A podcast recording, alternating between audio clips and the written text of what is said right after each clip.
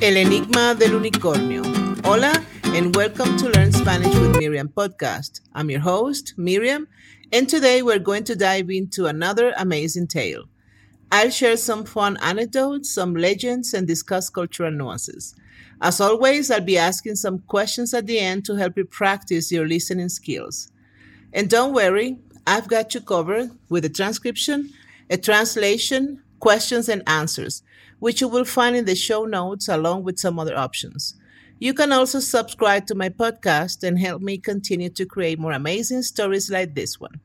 Thanks for your support. Today, we're diving into a fascinating tale called El Enigma del Unicornio, the Unicorn Enigma. It's a fantastic story filled with life lessons. Ready to jump in? Let's go. Vamos. En la lejana región de Baladore, en el corazón de Europa, un anciano llamado Faelán vivía en una cabaña junto al bosque de espíritu azul.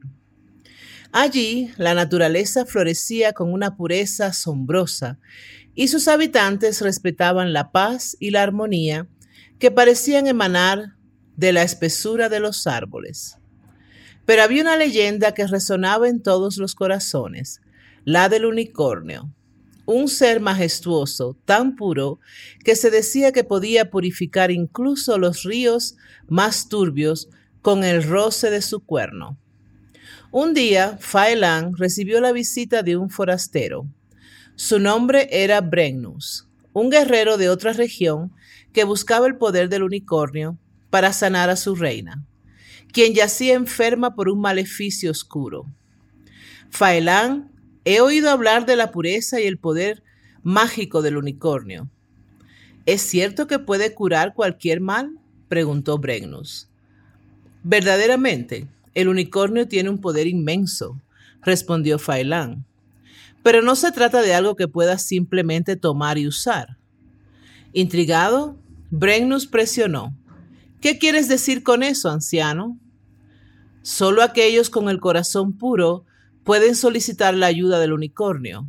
No es una bestia para ser cazada, sino un espíritu para ser respetado. Desafiante, Brennus contestó, Mi corazón es puro, no busco el poder para mí, sino para sanar a mi reina. Faelán asintió. Entonces debes seguir un camino a través del bosque para llegar a la cueva de cristales.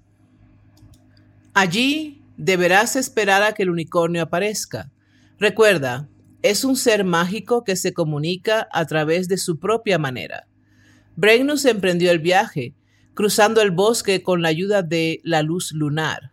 Finalmente, llegó a la cueva de cristales. Cansado, se sentó a esperar. Horas pasaron.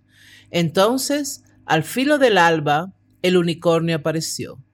Su presencia llenó la cueva con una luz resplandeciente, casi divina.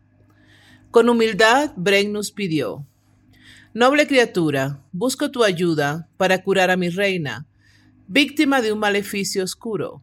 El unicornio, con una mirada sabia, le respondió, Deseas mi ayuda, valiente guerrero, pero no es mi poder lo que necesita tu reina. El mal que la consume es de origen interno, alimentado por su propio miedo y duda. Confundido, Brennus preguntó, ¿Cómo podría yo ayudarla a superar eso? El unicornio contestó, No puedes quitarle su miedo o su duda, pero puedes darle fuerza para enfrentarlos. Tu lealtad y amor pueden ser el antídoto más fuerte. En tu corazón puro hallarás la respuesta. Brennus volvió a su reino, llevando consigo las palabras del unicornio. Con amor y lealtad apoyó a su reina y con el tiempo ella superó su miedo y su duda. La oscuridad que la enfermaba desapareció y la paz volvió a su reino. En esta historia la enseñanza no está explícita, pero se puede inferir. No todo poder reside en lo mágico o sobrenatural, y a veces el verdadero poder reside en la bondad, la lealtad y el amor que podemos brindar a los demás.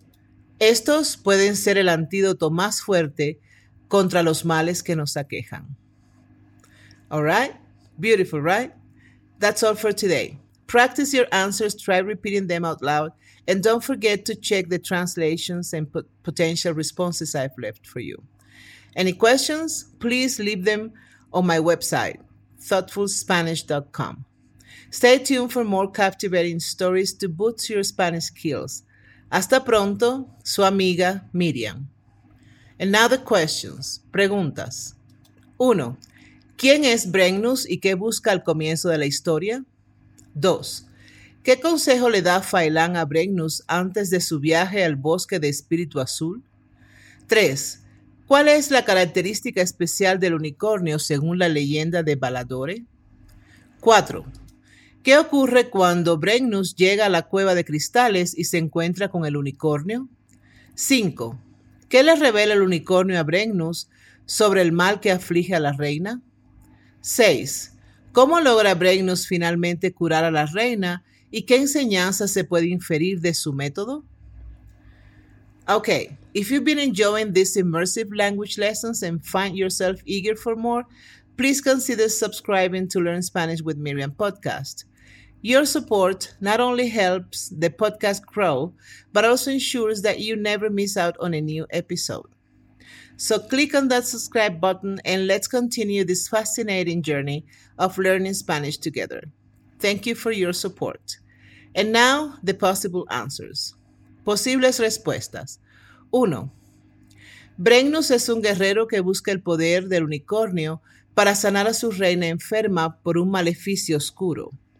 2. Faelán aconseja a Brennus que el unicornio no es una bestia para ser cazada, sino un espíritu para ser respetado, y que solo aquellos con corazón puro pueden solicitar su ayuda. 3. La leyenda dice que el unicornio es una criatura mágica y pura, capaz de purificar cualquier cosa con el roce de su cuerno. 4. Cuando Brennus llega a la cueva de cristales, se encuentra con el unicornio, quien llena la cueva con una luz resplandeciente. 5. El unicornio revela que el mal que aflige a la reina es interno, alimentado por su propio miedo y duda, y no se puede curar con magia. 6. Brennus cura a la reina a través de su lealtad y amor, dándole la fuerza para superar su miedo y duda.